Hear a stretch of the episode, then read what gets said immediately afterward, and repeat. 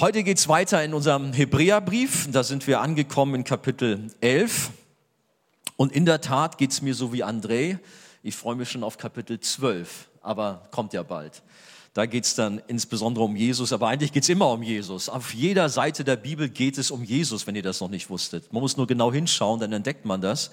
Schlagt mal eure Bibeln auf, Kapitel 11, und wir sind dran. Äh, Kapitel 11, Vers 32. 11, Vers 32. Wie viele andere Beispiele wären noch zu nennen? Die Zeit fehlt mir, um auf Gideon, haben wir letztes Mal gemacht, und Barak einzugehen. Hat nichts mit Barack Obama übrigens zu tun, hat nur den gleichen Vornamen. Und Barak einzugehen, auf Simson und Jiftach, auf David und so weiter und so weiter. 33, was haben Menschen wie Sie durch ihren Glauben nicht alles zustande gebracht? Sie zwangen Königreiche nieder, sie sorgten für Recht und Gerechtigkeit und, und, und. Unsere Glaubenshelden. Und heute geht's hier, wie gesagt, um den Barak. Das ist unser Glaubensheld, der uns heute hier beschäftigen soll. Habt ihr von dem schon mal jemals mal gehört, von Barak? Sag mal ehrlich. Nee? Was meint ihr? Wo, wo findet man was von Barak in der Bibel? Oder ist er nur einfach so genannt worden? Hat einer eine Ahnung? ja, vielleicht doch amerikanischer Präsident, der jetzt demnächst abdanken muss. Nein, das finden wir in äh, Buch der Richter, Kapitel 4 und 5, da werden wir gleich auch nochmal einsteigen. Da finden wir ein bisschen was von unserem lieben Barak. Aber zunächst mal gehen wir ins Kapitel 11 mal rein. Wir wissen ja schon, es geht hier um das Thema Glauben. Über das Wesen des Glaubens wird gesprochen und in wenigen Worten wurde das hier von dem Hebräerbriefschreiber, wo man nie genau weiß, wer das ist, ob nun Paulus oder jemand anders, ist auch wurscht. Auf jeden Fall ist es Wort Gottes. Er hat es auf den Punkt gebracht. Er hat gesagt, Glaube, was ist das? Es ist ein Überzeugtsein von Tatsachen, die man nicht sieht. Ich glaube aber nur das, was ich sehe. Dann lass dir heute Abend Glauben schenken von Gott dass du auch glaubst, wenn du etwas nicht siehst. Wir sehen hier, wie der Glaube durch verschiedene Persönlichkeiten uns nahegebracht wird. Und wir haben schon manche kennengelernt, den Gideon letztens und kommen noch manche anderen. Bin auch schon gespannt auf Simson nächstes Mal. Das macht Leon. Weißt du, warum er das macht? Weil er im Fitnesscenter arbeitet. Dann passt das ganz gut. Simson ist so ein richtiger Härtemacker, so ein kräftiger Bursche. Also kannst du praktisch zeigen nächstes Mal, Leon, wie das mit Simson so alles so funktioniert. Ich habe es heute mit Barak. Warum ist das los auf, mit Balak auf mich gefallen? Weiß ich noch nicht. Balak, sage ich schon. Habt ihr gehört? Balak. Hey, die gibt's auch. Wisst ihr, wer Balak ist? Na, die Älteren vielleicht. Das ist ein Fußballspieler gewesen. Okay. Nein. Wir gehen aber jetzt mal der Reihe nach. Die, die Bibel stellt uns hier also verschiedene Glaubenshelden vor. Ja, Balak war auch ein Held, aber gut. Ähm, als gute, als große Vorbilder und er ermutigt uns, ihn nachzueifern. Wir haben die, die Patriarchen kennengelernt, wir haben Abraham und Mose kennengelernt und stoßen eben jetzt auf Barak. Und wenn man jetzt mal Richter 4, Vers 5 aufschlägt, macht das vielleicht mal nebenbei und guckt da mal so rein, dann stellt man fest, Barak ist der Herrführer, der General vom Volk Israel. Das ist eine Zeit, in der es noch keine Könige gab, sondern da gab es sogenannte Richter. Und in dieser Zeit gab es eine Richterin mit Namen Deborah. Und vielleicht habt ihr euch schon gewundert, ich habe die Predigt überschrieben, mit, nicht mit dem Titel Barak, Barak, der Glaubensheld, sondern mit Barak und Deborah, weil die beiden unwahrscheinlich eng zusammengehören. Die waren nicht verheiratet oder so, aber die brauchten einander ganz doll, wie wir das noch sehen werden. Thema Mann und Frau ist ja auch so ein heißes Eisen, auch was äh, manche Christen anbelangt, wo sie sich fast sogar schon streiten, was ist die Rolle von Mann und Frau. Da könnte man einen ganzen Abend drüber füllen. Die Bibel gibt uns schon klare Anweisungen, wie welche Aufgaben das sind und auch äh, ja, wie wir einander unterstützen können. Ich muss mal sehen, ob ich vielleicht hier und da mal was einfließen lasse, aber primär geht es halt um die Geschichte vom Barak und von Deborah. Auf jeden Fall dürfen wir wissen, Mann und Frau sind gleichberechtigt vor Gott. Das ist ein ganz wichtiger Punkt. Wir haben in Epheser Kapitel 5, ich meine, es ist der Vers 20 oder 21, da heißt es, dass eben Mann und Frau einander unterordnen sollen, dass sie eben vor Gott stehen. Sie sind beide gleich, nichts Besseres. Dann geht es zwar in den Epheserbrief ein bisschen weiter rein, auch da wird beschrieben, welche Aufgaben Mann und Frau hat, aber sie sind gleichwertig vor Gott. Aber, und das ist in der heutigen Zeit gar nicht einfach, das den Leuten klarzumachen, Mann und Frau sind gleichwertig, aber nicht gleichartig. Wir haben ja diese ganze Gender-Mainstream-Debatte, wo man sagt, na ja, wir kommen auf diese Welt und dann entscheidet sich irgendwie aufgrund unserer Kultur oder unseres, unseres Umfeldes, was wir denn mal sein wollen. Ob nun Mann oder ob Frau. Also ich weiß, als kleiner Bursche habe ich sehr früh in der Badewanne entdeckt, was ich bin. Ein Junge. Das konnte mir auch niemand streitig machen. Und bei euch Mädchen war es sicherlich genauso. Aber ich glaube, ihr habt das mitbekommen, was für ein Kampf da in unserem Land tobt, überhaupt in der westlichen Welt, äh, wie verdreht und kaputt das alles ist, um letztlich Familie zu zerstören, kaputt zu machen, die gesellschaftlichen Strukturen zu verändern, aber nicht so, wie sie von der Bibel uns vorgegeben sind. Deswegen ist es für uns wichtig zu schauen, was sagt die Bibel dazu. Mann und Frau sollen wir sein nach dem Bild Gottes, so wie er sich das vorgestellt hat. Wir haben dort eben unsere Aufgabe zu verrichten, auch innerhalb einer Gemeinde, einer Jugendgruppe. Und ich bin dankbar, dass wir hier beide Männer wie Frauen, Mädchen wie Jungs haben, die sich unwahrscheinlich einbringen, die sich ergänzen, die gemeinsam den Herrn dienen. Ich weiß, dass man schon mal hier und da gesagt hat, oder ich gehöre zumindest dazu, in meinem Frust, als mal eine Freundschaft kaputt gegangen äh, ist, habe ich gesagt, Männer und Frauen passen nicht zusammen. Überhaupt nicht. Und ich wollte ein Dreivierteljahr mit keinem Mädchen was zu tun haben. Die konnten mir alle gestohlen bleiben. Die Enttäuschung, die ich da erlebt habe, das hat mir gereicht. Meine Jungs, auf die kann ich mich verlassen. Wir sind Freunde, wir sind Buddies, wir machen alles zusammen, das ist gut. Aber mit Mädchen, das haut nicht mehr hin. Männer und Frauen passen einfach nicht zusammen. Ich weiß nicht, vielleicht hast du auch so deine Frusterlebnisse und sitzt heute Abend hier und denkst genauso, sag doch mal Amen. Nein, nein, nein. Der Frust soll heute Abend abgebaut werden. Denn wenn wir hineinschauen in die Schrift, bei Jesus zum Beispiel, ja, okay, er hatte da seine zwölf Jungs, seine Männer, seine Jünger um sich herum gehabt. Und sie haben gute Zeit zusammen verbracht. Sie waren wirklich ganz dicke Freunde. Jesus war ihr Lehrer, sie folgten ihm nach. Aber wenn wir genau hinschauen, gibt es dort einen erweiterten Jüngerkreis. Und da stellen wir plötzlich fest, da sind auch diverse Frauen mit dabei. Und sie haben eine ganz wichtige Funktion, auch Jesus zur Seite zu stehen, ihn zu unterstützen. Dürft ihr nicht vergessen, dass das auch so war. Das war für die damalige Zeit ein großer Skandal, dass Jesus sich überhaupt auch immer wieder mit Frauen so sehr beschäftigt. Geschichte mit der Frau am Jakobsbrunnen alleine. Die war ganz erschrocken, die Frau. Was, was sprichst du mich an? Du bist sogar noch ein, ein Jude und wagst mich anzusprechen, eine samaritanische Frau, das geht doch gar nicht.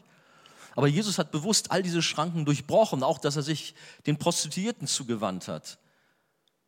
Das war Jesus. In seiner Liebe hat er sich allen Menschen zugewandt. Jesus hatte viele Frauen um sich. Der Apostel Paulus, der manchmal von Leuten als ein Frauenfeind, Frauenfeind abgetan wird, weil er da so Sätze in seinen Briefen drin hat, die Frau aber soll schweigen. Klar, das klingt zunächst mal sehr hart, aber es zeigt nur, wenn man das alles im Zusammenhang liest, dass er sagt, es ist wichtig, dass Mann und Frau ihre Rolle in der Gemeinde einnehmen, dass der Mann gefälligst die Verantwortung übernehmen soll, die ihm zusteht und die Frau auch. Und sie soll den Mann auch dabei unterstützen. Leider haben wir häufig heutzutage so Situationen, dass die Männer eben ihre Verantwortung nicht wahrnehmen. Aber wenn wir mal Römer 16 aufschlagen, das ist so ein Kapitel, wo der Apostel Paulus so ein bisschen erzählt, wen er alles um sich herum hat. Und da stellen wir fest, dass er eine ganze Menge Frauen da um sich herum hatte. Wusstet ihr das eigentlich? Die ihm sehr zur Seite gestanden sind. Warte, gleich habe ich es. Römer 16. Nun noch ein Wort der Empfehlung, schreibt Paulus. Es betrifft unsere Schwester Phoebe. Schwester. Sie ist die Diakonin in der Gemeinde von Kentria, das ist ein Vorort von Korinth. Sie ist durch den Herrn mit euch verbunden und ich bitte euch, sie so aufzunehmen, wie es jedem zusteht, der zu Gottes heiligem Volk gehört. Steht ihr in jeder Angelegenheit zur Seite, in der sie eure Hilfe braucht. Ihr merkt, er setzt sich richtig für diese Phoebe ein. Die liegt ihm so richtig am Herzen, dass es ihr gut geht, dass ihr geholfen wird in den Dingen, die sie braucht. Und dann weiter, denn auch sie ist vielen, nicht zuletzt mir selbst eine große Stütze geworden. Und wenn man dann so weiterliest, sind doch andere Frauen, die Paulus hier erwähnt, in Römer 16 sind eine ganze, ganze Reihe. Es ist ganz unüblich für die damalige Zeit, dass so ein großer Lehrer wie Paulus das sich nicht scheut zu sagen, dass so viele Frauen auch bei ihm sind, die ihm unterstützen, die mitarbeiten, sodass das Reich Gottes gebaut wird. Also nichts von wegen frauenfeindlich oder so. Gut, er selber, er war nicht verheiratet, er hatte für sich die Berufung entdeckt, einfach Gott zu dienen. Das war eine große Begabung. Aber auf jeden Fall sehen wir, wie viele Frauen auch in seinem Dienst eine wichtige Rolle gespielt haben. Nein, Männer und Frauen passen also sehr wohl zusammen. Und wie? Und sie bilden ein perfektes Team. Das gilt natürlich besonders für die Ehe, in der Mann und Frau Jesus und die Gemeinde widerspiegeln sollen aber auch für die Gemeinde hier, für die Jugendgruppe. Wäre doch fatal, wenn wir das hier hatten, was uns schon mal nachgesagt worden ist. In der Arche-Jugend, da sitzen die Mädels links und die Männer rechts oder irgendwelche komischen Gerüchte gab es schon mal, weil wir so konservativ sind oder irgendwie so. Ich bin froh, dass wir so locker, entspannt zusammen sind und dass wir gemeinsam für Jesus brennen und dass wir gemeinsam Jesus dienen. Wie es auch diese Geschichte zeigt. Barak und Deborah.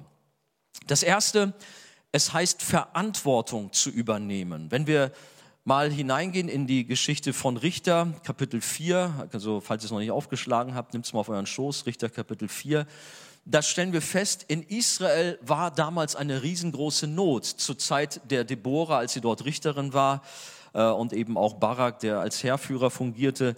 Es war echt schwierig. Die, das Land hatte eine große Krise. Es litt unter der 20-jährigen Besetzung durch König Jabin von Kanaan und seinem Heerführer Sisera, der mit seinen 900 eisernen Streitwagen, das waren so die damaligen Panzer, ähm, Israel militärisch haushoch überlegen war und sie richtig unter der Knute hatte. In Israel traute sich keiner mehr was zu machen. Ganz schwierige Situation. Israel war kaum bewaffnet. In Richter Kapitel 5, Vers 8 heißt es nämlich, dass kaum ein Schild oder Speer zu sehen war. Und die anderen mit ihren 900 Streitwagen. Die Feinde machten, was sie wollten, denn niemand hatte ihnen etwas entgegenzusetzen. Und was das Fatale in Israel war, es gab keinen Anführer, es gab keine Krieger, es gab nichts, die irgendwie mal das Maul aufgemacht haben und gesagt haben, hey, wir stellen uns aber dem entgegen. Wir sind Männer, wir stehen auf. Die gab es nicht. Sie haben sich alle versteckt, zurückgezogen, waren feige, ängstlich, auch Barak. Keine Leiter, keine Männer, die das Geschick des niedergedrückten Volkes in die Hand nahmen, waren mutlos, verzagt, ohne Ideen und Impulse und sie hatten resigniert. Die Angst lähmte das ganze Volk, was sich letztlich auch auf die Wirtschaft des Landes auswirkte. Das Land lag brach. In Richter Kapitel 5, Vers 7, da lesen wir in einer guten Nachrichtübersetzung heißt es so, die Felder wagte niemand zu bestellen. Wie ausgestorben waren alle Dörfer. Oder in der Luther-Übersetzung heißt das gleiche, still war es bei den Bauern, ja still in Israel. Da, wo früher Jubel und Freude war, wo es ihnen gut ging, da war der Tod im Topf. Aus Angst vor den Feinden. Es lief nichts mehr. Und die Leute waren am Verhungern. Die Not war groß. Stillstand. Nichts lief mehr. Alles ausgestorben. Kein Lachen, kein Gesang mehr. Keine Hoffnung in Israel. Ohne Leitung geht ein Volk zugrunde. In äh, Sprüche 11, Vers 14 heißt es, wo es an weiser Führung fehlt, kommt ein Volk zu Fall. Gut, das ist noch ein bisschen spezifisiert, spezifisiert ihr wisst schon. Weise Führung. Aber hier ist gar keine Führung da. Hier ist niemand da, der sagt, ich bin hier, der das in die Hand nimmt. Ich bin einer der starken Männer, der großen Krieger. Nein. Ich kann mir vorstellen, wie das Volk in seiner Verzweiflung schon manchmal Ausschau gehalten hat und sich erinnert an die alten Geschichten. Mann, was hatten wir für Helden? Das waren richtige Kerle. Aber wo sind die alle? Keiner ist da. Und sicherlich gab es manche, die gebetet haben, Herr, hilf uns, schick uns doch wieder Leute, die aufstehen und die das Heft in die Hand nehmen. Aber die gab es nicht. Die Männer waren aus Angst abgetaucht. Und hier kommt es in der Bibel nun zu einem schönen Ausnahmefall. Weil die Männer so versagten, wird eine Frau, eine Prophetin, Richterin über Israel. Deborah war so quasi die Angie von Israel. Die Bibel sagt, es fehlten Führer in Israel, Richter Kapitel 5, Vers 7. Sie fehlten, bis ich, Deborah, aufstand, bis ich aufstand, eine Mutter in Israel. Angie wird auch manchmal als Mutter bezeichnet. Ne? Aber gut. Diese Aussage von Deborah, die mag schon etwas überheblich klingen. Man könnte meinen, sie will in etwa so sagen, hey, die Männer, das ist ein echter Totalausfall. Aber jetzt komme ich und zeig's mal, wo es längst geht. Ich weiß, wie es geht. Wo sind die Männer? Wo sind die Krieger? Wo sind die tapferen Streiter? Aber hier, Deborah, ich komme. Nein, so ist sie nicht. Sie stellte eigentlich nur sachlich fest, was die Fakten waren. Und Deborah schaute nicht länger zu. Sie war anders als die Masse. Sie stand auf, weil sie die Not des ganzen Volkes gesehen hatte. Sie stand auf, weil sie Gottes Stimme gehört hatte und weil sie Gott vertraute.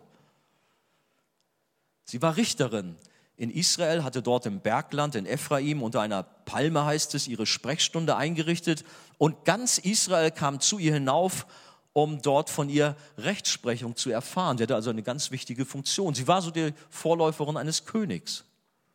Lesen wir in Richter Kapitel 4, Verse 4 bis 5. Ich bin ganz sicher, dass Deborah neben all der Streitigkeiten des Volkes auch sicherlich sich jeden Tag die Klagen über den Missstand der allgemeinen Situation anhören musste und sich sehr wohl bewusst war, wie groß die Not war. Und sie zusammen mit dem Volk bestimmt auch vor Gott gelegen hat und geweint, gebetet hat. So wie du auch manche Sorge, manche Not vor Gott bewegst, auch in deinem Leben, auch um dich herum. Vielleicht eine Bürde hast für deine Familie, für deine Freunde. Glaube ich, so ging es ihnen auch. Denn auch bei uns sind Sorgen und Ängste über manche Lebenssituationen. Vielleicht über dein Studium, was nicht so rund läuft. Es drückt dich nieder. Dein Beruf, deine Zukunft, wie geht es weiter? Da ist auch in deinem Leben Stillstand, Resignation, Hoffnungslosigkeit. Deine Feinde, deine Herausforderungen sind so stark und Hilfe ist nicht in Sicht. Ich weiß nicht, was bei dir gerade so abgeht, aber dieser Text lädt ein, vielleicht auch bei dieser ganzen Geschichte Mut zu finden. In Israel ging nichts mehr. Stillstand, Niedergang, Angst. Keiner hatte es gewagt, gegen die Feinde aufzustehen. Und vielleicht bist du auch so am Boden niedergeschlagen und hast keine Hoffnung mehr, weil alles scheinbar gegen dich steht und dich hat der Mut verlassen. Es fehlt einfach an allen Ecken und Enden. Aber eigentlich ist das genau der Punkt, der uns zu Gott bringt. Dass wir erkennen, es geht nicht mehr. Bankrott. Herr, ich kann nicht mehr. Aber so komme ich zu dir, weil ich weiß, du Gott, du kannst alles. Und da darf ich dich einladen, wenn du hier bist und so niedergeschlagen bist, komm doch und setze dein ganzes Vertrauen auf ihn, deinen Herrn. Er beseitigt Chaos. Er verändert Lebenssituationen. Er stellt ganze Länder auf den Kopf, so wie wir es auch hier in dieser Geschichte noch erleben werden. Das heißt, wir wollen auch Verantwortung übernehmen. Das ist von Deborah also schon ziemlich herausfordernd, auch für die Männer damals. Da steht eine Frau auf und sagt, ich nehme die Sache in die Hand, weil ich sehe, da geht hier gar nichts mehr. Ich weiß, dass auch viele Frauen, viele Mädchen hier sagen, Mensch, manchmal sind unsere Männer auch so ein bisschen lethargisch und kommen nicht aus dem Quark. Männer, seid ihr wahre Männer? Jetzt brauchst du nichts sagen, aber ich darf euch auch mal herausfordern. Manchmal ist es so bequem, bei Mama zu sitzen und sich verwöhnen zu lassen. Manchmal ist es so bequem, dass alles scheinbar von alleine läuft, weil andere das machen. Manchmal ist es so bequem, sich zurückzuziehen und den Job anderen zu überlassen. Hey, du bist ein Mann und Gott hat einen Auftrag für dich, ein Mann zu sein, Verantwortung zu übernehmen. Habt ihr noch keine Familie und, und wer weiß, wie das alles so geht. Hey, aber auch Verantwortung zu nehmen überhaupt für deine ganze Lebenssituation. Es gruselt mich, wenn ich höre, will jetzt niemandem zu nahe treten, aber du kommst vielleicht von deinem Job nach Hause und sitzt die halbe Nacht vor deinem PC rum, schlägst die Zeit so tot und kriegst nichts auf die Reihe. Hey, kümmer dich. Sieh zu, dass du was Vernünftiges lernst, dass du mit deinem Studium vorwärts kommst, mit deinem Job, was weiß ich, was dich betrifft. Nimm die Sachen in die Hand, übernehme Verantwortung. Wie soll das werden, wenn du mal eine Frau an deiner Seite hast? Darf ich mal so mit euch reden, ihr Männer hier? Lasst euch herausfordern, das durch so eine Geschichte von Barak, der sich verkrümelt hat zunächst mal, und dann musste eine Deborah aufstehen und sagen, wo es längst geht. Worauf setzen wir unser Vertrauen? Auf unseren Gott hoffentlich. Dass wir uns eben nicht verstecken und ängstlich sind, sondern wissen, Gott, du bist da, du hast die Situation in deiner Hand. Leider leben wir in einer Zeit, wo die Männer sehr versagen, wo sie sich bei den kleinsten Problemen aus dem Staub machen. Das ist gerade schon kurz angesprochen, auch in, beim Thema Gemeinde. Warum haben wir so viele Kirchen und Gemeinden, wo es nur noch Pastorinnen und Ältestinnen gibt? Oft ist es so, weil die Männer einfach ihre Funktion nicht wahrnehmen, weil sie keinen Bock haben, weil es ihnen zu schwierig alles ist. Dabei sagt uns die Bibel, hey, ihr Männer seid gefordert. Nicht nur in Ehe und Familie, sondern auch in der Gemeinde sollt ihr Verantwortung übernehmen. Ihr sollt Leiterschaft ausüben. Männer. Wir haben kein Frauenproblem, dass sie alle ähm, ihre Macht ausüben wollen oder irgendwie sowas, emanzipiert sein, sondern oft eher ein Männerproblem, dass die Männer eben nicht aus dem Quark kommen, sondern schüchtern sind, ängstlich sind. Männer, steht auf, zeigt, dass ihr Männer seid. Deborah fordert uns heraus, sie fordert auch Barak heraus. Ihre Aufgabe ist jetzt nicht irgendwie jetzt zu zeigen, hey, ich bin jetzt hier der King in Israel, sondern ihre Aufgabe ist es letztlich, um das schon mal rauszuhauen, den Barak so herauszufordern und ihn in seine Position zu führen, wo er eigentlich hingehört, nämlich Herrführer über Israel zu sein und die Schlacht zu schlagen. Das ist ihr Job und das macht sie auch. Wir wollen Verantwortung übernehmen. Natürlich auch ihr Frauen, ihr Mädchen. Ihr habt genauso das Thema und ihr sollt auch herausgefordert sein. Auch für euch ist es gut, wissen, worauf es ankommt in eurem Leben. Verantwortung zu übernehmen für Studium, für euren Job, für all die Dinge. Und nicht einfach alles so treiben zu lassen. Aber wie gesagt, Thema Barak, da ist dann eher die Männer hier gefordert. Deborah ist ein gutes Beispiel. Ihr Mädels kommt gut bei weg hier. Ja, wir sind Deborahs hier. Ha. Sehr gut. Manchmal heißt es, aufzustehen für Jesus, auch Nachteile in Kauf zu nehmen. Ich bin mir dessen bewusst. Wie oft habe ich davon gehört, wie Leute in ihrem Beruf oder auch in der Schule aufgestanden sind, Positionen ergriffen haben, aber wie es dann schwierig geworden ist. Aber ich will euch Mut machen. Bleibt dran. Steht auf für Jesus. Bezieht Position. Auch wenn es manchmal ein bisschen schwierig wird, aber Gott segnet euch. Es gibt ein sehr drastisches Beispiel, aber lasst es mich erzählen, ihr kennt es alle, ihr habt davon gehört, da ist die 17-jährige, 17-jährige, 17-jährige Casey Bern, wie heißt sie, Bernell? Bern, äh, Bernell? Wisst ihr, wen ich meine? Ihr wisst nicht, wen ich meine, ne? Ja, gut, hört weiter. Am 18. April 1999 wurde sie Opfer eines Massakers an der High School in Littleton. Das spreche ich jetzt aber richtig aus, Littleton, ne? glaube ja. Casey. Habt ihr von ihr gehört? Geschichte schon mal? Sie ist eine Christin gewesen dort an dieser Schule. Nicht nur sie, auch viele andere hatten ihre Gebetskreise, haben Jesus gedient, waren ein großes Zeugnis. Aber nun an diesem Morgen stürmten diese zwei maskierten Typen da rein und richteten ein furchtbares Massaker an. Und dann kam sie auch in diese Schulbibliothek, wo die Casey gerade über Büchern saß und studierte. Sie wollte Medizin studieren. Das waren so ihre Pläne, wollte Menschen helfen. Noch war es nicht so weit. Da kamen diese Typen und riefen, glaubt hier jemand an Gott? Wer das glaubt, der steht doch mal auf. Casey stand auf. Sie stand auf und sagte ja. Und kurz danach in einem Gespräch mit einem dieser Typen sagte sie auch, Gott liebt dich. Gott liebt auch dich. Und dieser Typ schrie voller Hass, es gibt keinen Gott. Und er schoss ihr mitten ins Gesicht und sie starb. Caseys Märtyrertod machte sie zu einer Heldin dort im ganzen Land in der USA. Sie war eine hingegebene Christin, die nicht nur darüber redete, sondern sich wirklich dafür einsetzte, Verantwortung übernommen hat an ihrer Schule, in ihrem Umfeld für Jesus. Der damalige Präsident Bill Clinton äußerte sich über sie, ich hoffe, dass die Welt erkennt, dass sie eine Märtyrerin im höchsten und edelsten Sinn war. Sie stand auf und trat für ihren Glauben ein und starb. Ein drastisches Beispiel. Ich weiß, wir haben hier eine gute Situation in unserem Land, wir werden nicht verfolgt. Aber ist es nicht dennoch so oft, uns geht es so gut in Deutschland, aber wir haben Angst, wir haben Schiss, wir ziehen uns zurück und wagen nicht die Klappe aufzumachen. Wir überlassen das Feld anderen Religionen, anderen menschlichen Weisheiten und was weiß ich wen. Aber wir selber als Christen trauen uns nicht. Hey, wir haben eine Verantwortung, jetzt meine ich uns alle, Männer wie Frauen, Jesus groß zu machen. Gut, im Fall von Casey hat es den Tod bedeutet. Was fordert mich heraus? Es beeindruckt mich, wo ich so oft schon eingeknickt war. In Gesprächen mit Nachbarn, mit irgendwelchen Ungläubigen.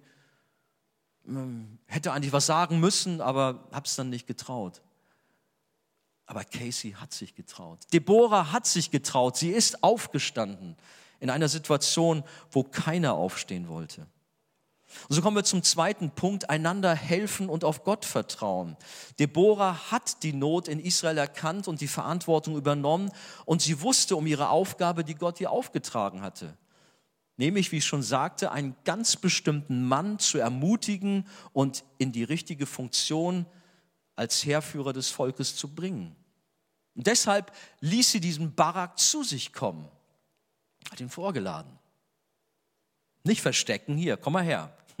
Zur Palme hier auf dem Hügel Ephraim, ich habe mal ein ernstes Wort mit dir zu reden. Manchmal müssen die Mädchen so mit einem reden, so, hey, Bursche, komm mal her. Und dann kam er. Und was hat sie ihm gesagt? Das finden wir in Richter Kapitel 4, die Verse 6 bis 7. Und sie sandte hin und ließ rufen Barak, den Sohn Abinoams aus Kedesh in Naphtali, und ließ ihm sagen, hat dir nicht der Herr, der Gott Israels, geboten, geh hin und zieh auf den Berg Tabor und nimm zehntausend Mann mit dir von Naphtali und Sebulon? Ich aber will Sisera, den Feldhauptmann Jabins, dir zuführen an den Bach Kishon mit seinen Wagen und mit seinem Heer und will ihn in deine Hand geben. Jo, das war eine Aussage. Hey Barak, du hast eine Aufgabe zu erfüllen, die der lebendige Gott dir gegeben hat. Du sollst den Kampf führen, nicht ich. Ja, ich tue das, was ich tun kann, aber das mache ich jetzt. Barak, komm mal her. Das ist dein Job, die Führung zu übernehmen und den Kampf gegen die Feinde zu ziehen. Also, was macht er? Nun war Barak gefordert, der wie Deborah Gott grundsätzlich schon vertraute, doch waren die beiden in ihrem Verhältnis Gott gegenüber grundverschieden. Bei Deborah sehen wir, sie vertraute ohne Wenn und Aber. Sie vertraute absolut auf Gottes Wort. Das war absolute äh, Autorität für sie. Sie zweifelte nicht. Sie war sich sicher, dass Gott an ihrer Seite stand und es genau so geschehen würde, wie er es angekündigt hatte. Sie wusste sich geborgen inmitten der Feinde. Aber Barak war sich da nicht so sicher, denn er sah den übermächtigen Feind und hatte auch die vergangenen Niederlagen vor Augen und die ganze Not des Volkes. Ah, hm, ja. Und so suchte er Deborahs Unterstützung, weil er unsicher war.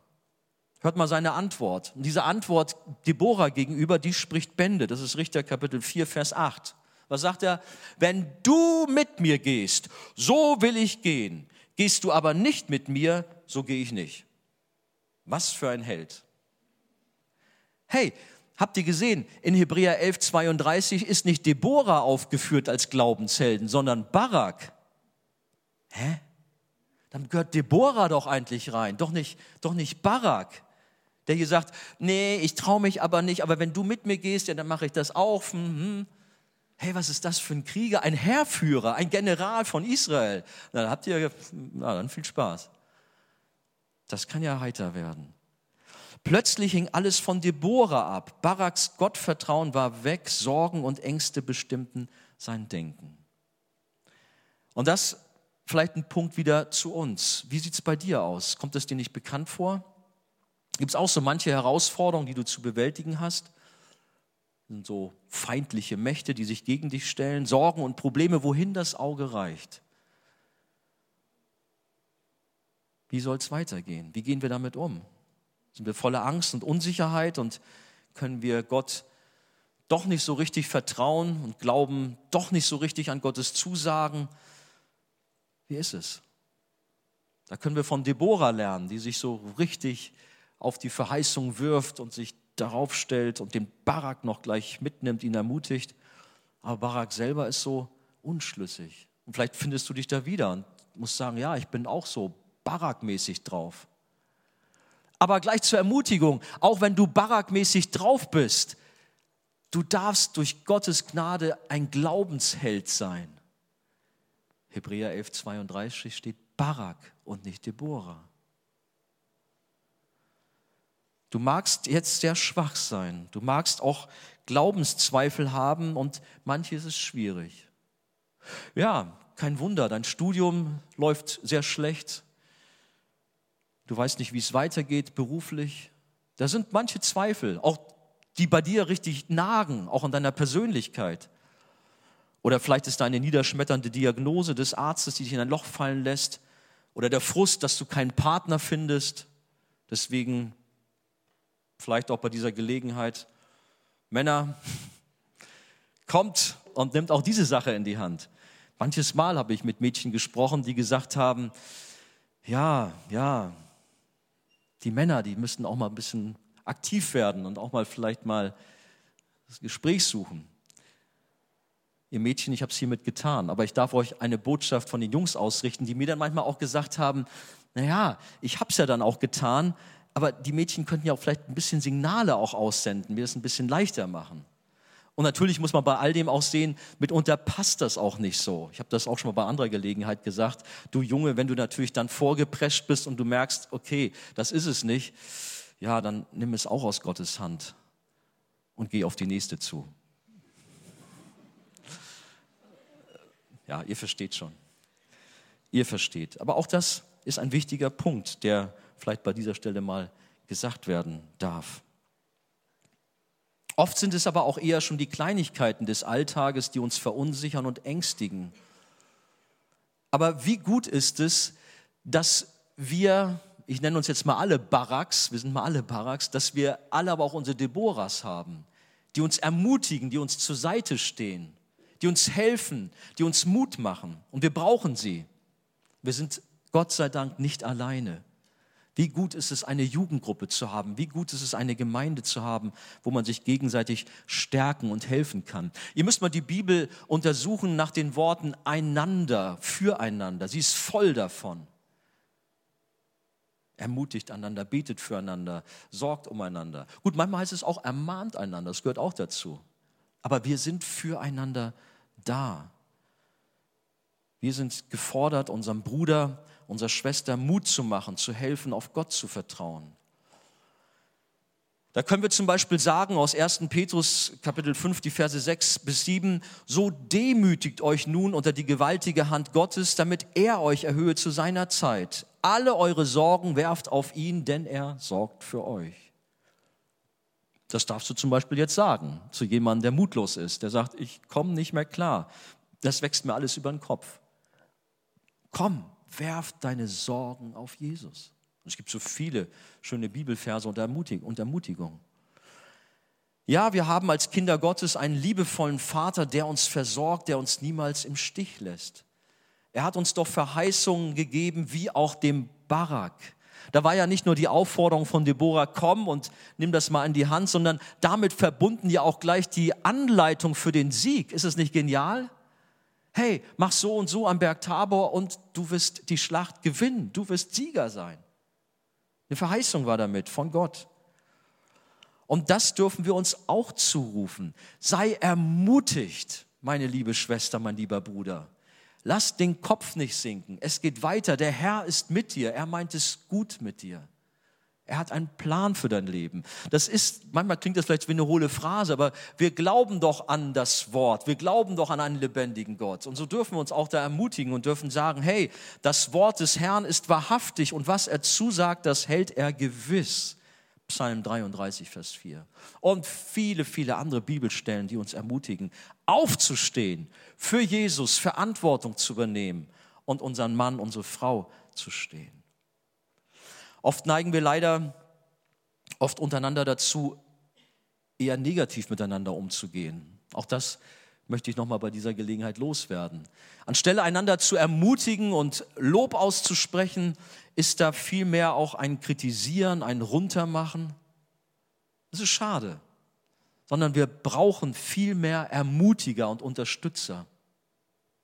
Brauchst du das nicht gerade selbst für dich, dass jemand kommt und dir den Arm um die Schulter legt und sagt, hey, du siehst traurig aus. Erzähl mal, was ist los?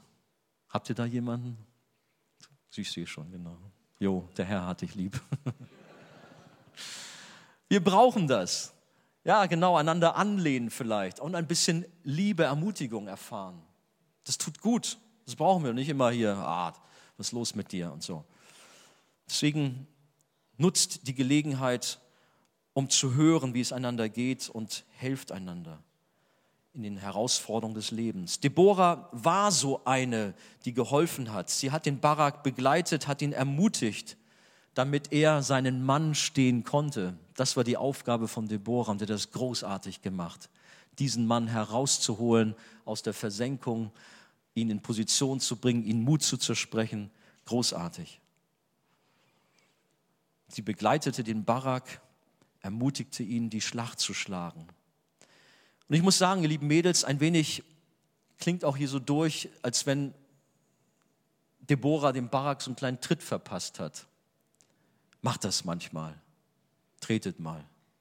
Dürft ihr mal.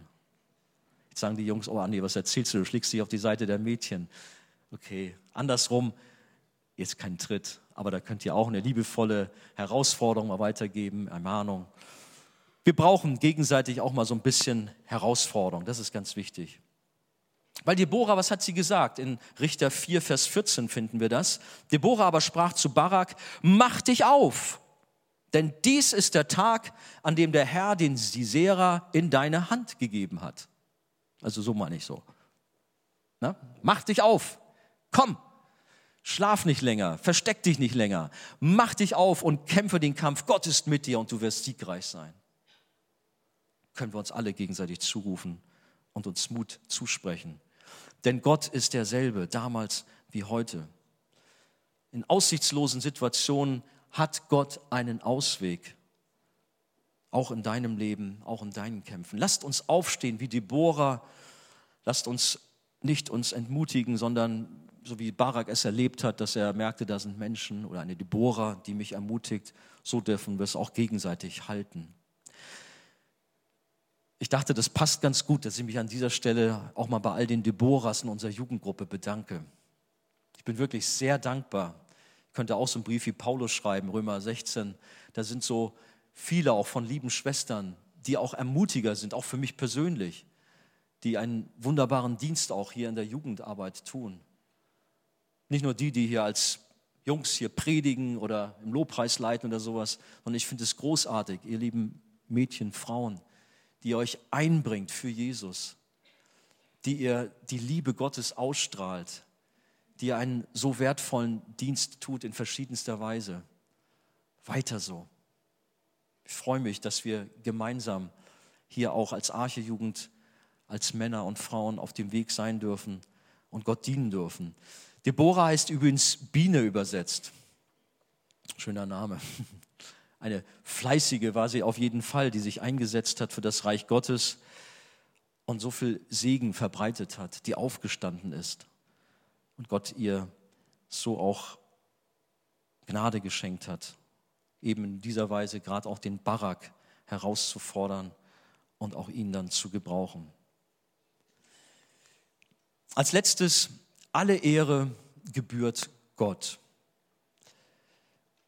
Es steht zwar in Hebräer Kapitel 11, Vers 32 der Name Barak dann drin. Gut, jetzt habe ich ein bisschen, er hat ja gesagt, die Zeit reicht nicht aus, um das so ein bisschen äh, näher zu untersuchen. Das haben wir jetzt getan, haben also auch ein bisschen die Deborah noch kennengelernt.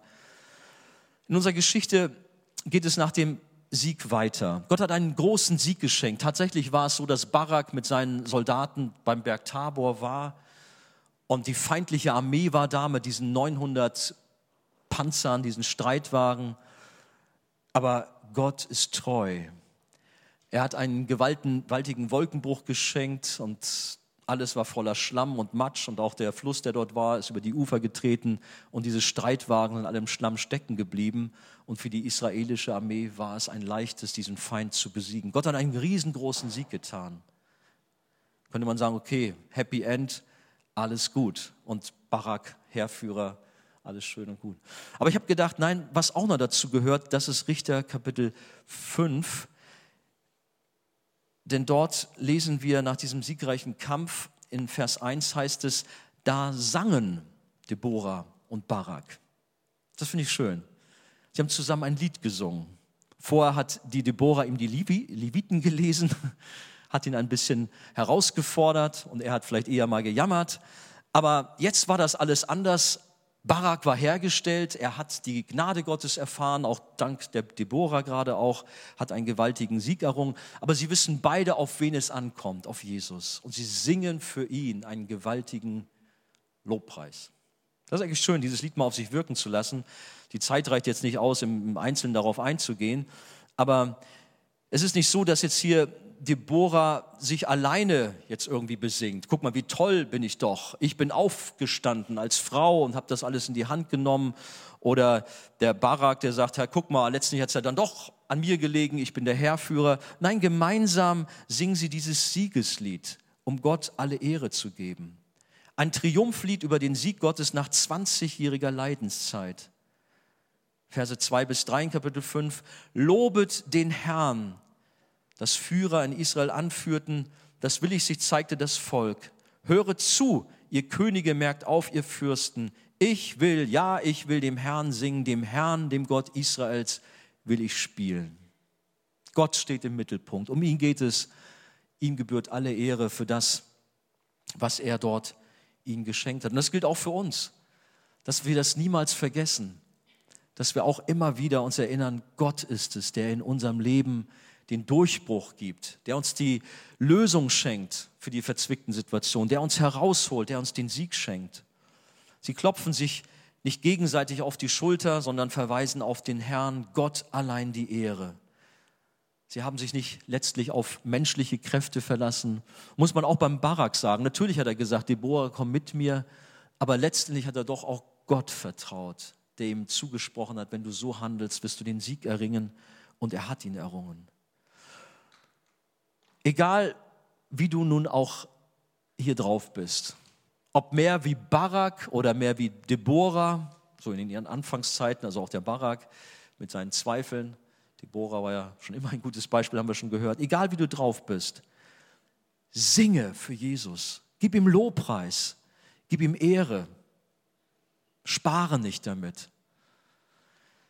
In Vers 12 lesen wir, Wohlauf, wohlauf, Deborah, wohlauf, wohlauf und singe ein Lied. Andere Bibelübersetzungen sagen, wach auf, wach auf. So einen Weckruf brauchen wir auch manches Mal.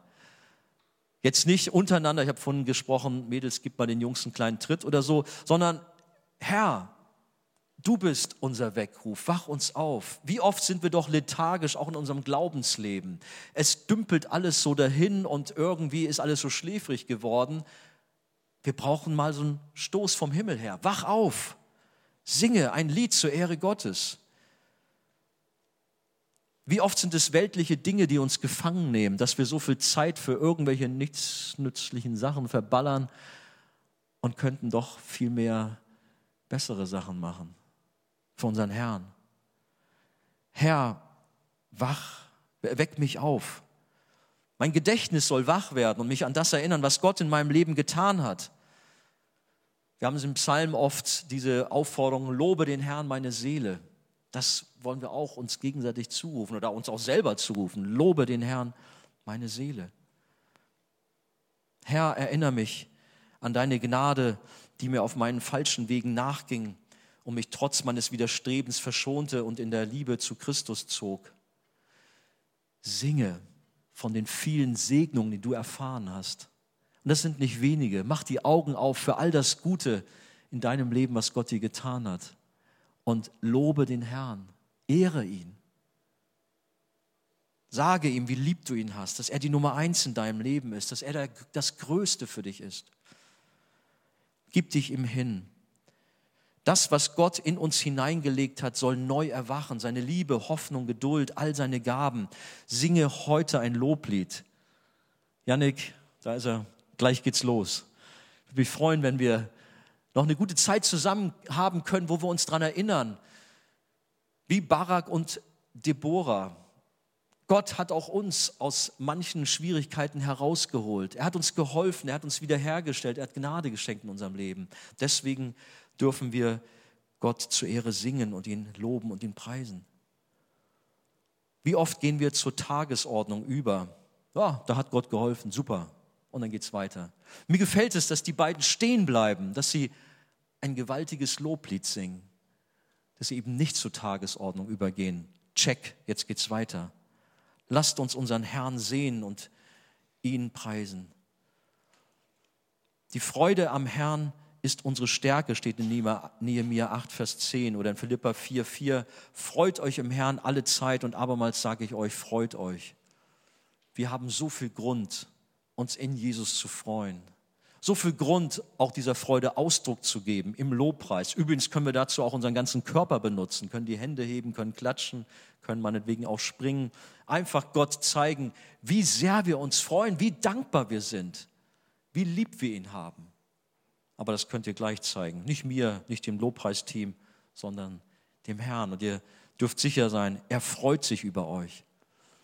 Wir haben zum Beispiel die Geschichte von Paulus und Silas die wirklich down sind, dort im Gefängnis eingespannt in so einem, in so einem äh, Block, können sich eigentlich gar nicht bewegen, wissen nicht, was kommt. Vielleicht werden sie im Kopf kürzer gemacht, als Märtyrer sterben. Aber die Bibel sagt, zu Mitternacht lobten sie den Herrn. Schlimmer konnte die Situation doch gar nicht sein, aber sie lobten den Herrn.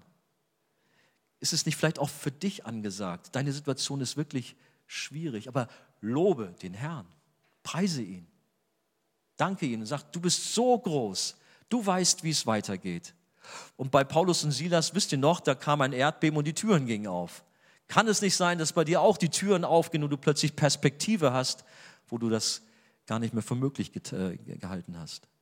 Vertraue deinem Gott, singe für ihn und fang nicht an, dich treiben zu lassen, depressiv und ängstlich wieder zu werden, sondern vertraue deinem Gott. Steh auf und stimme ein in den Lobpreis von Deborah und Barak und erlebe, wie die Liebe Gottes deine schweren Gedanken beiseite schiebt, so wie die Sonne schwarze Regenwolken verdrängt.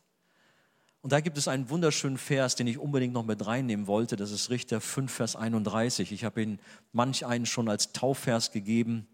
Hört mal, alle müssen umkommen, o oh Herr, alle deine Feinde. Na gut, das vielleicht jetzt weniger. Die aber ihn lieben, da kommt er, die aber ihn lieben, müssen sein wie die Sonne, wenn sie aufgeht in ihrer Macht. Wow. Und das Land hatte Ruhe 40 Jahre lang. Da kommt auch noch ein Punkt, die Schlacht war geschlagen und Gott hat 40 Jahre lang Ruhe gegeben, wo vorher 20 Jahre Chaos war. Verzweiflung. Wie gut ist unser Gott. Aber ist es nicht auch ein schönes Wort für uns, die wir Gott vertrauen, die wir Jesus lieb haben, wir dürfen sein wie die Sonne, die aufgeht in ihrer Macht, in ihrer Pracht. Die Liebe Gottes ausstrahlen, das ist unser Auftrag als Kinder Gottes in der Schule, in der Uni, am Arbeitsplatz, in der Familie. Gott loben, ihn groß machen. Er ist so mächtig, er ist so gewaltig. Da war ein Barak, so ängstlich, so verzagt, der wie alle anderen Männer auch die Hosen voll hatte. Und Gott hatte dann eine Frau berufen, die sagte, ich stehe auf. Aber nicht, um sich selbst in den Mittelpunkt zu stellen, um den Auftrag Gottes auszuführen und den Barak in Position zu bringen, ihn zu ermutigen, ihn zu unterstützen, dass er in die gottgewollte Position kam, um dann die Schlacht zu schlagen und den Sieg zu erringen für Israel. Möge Gott auch uns segnen in dem Dienst aneinander, in der Hilfestellung, in der Unter Unterstützung.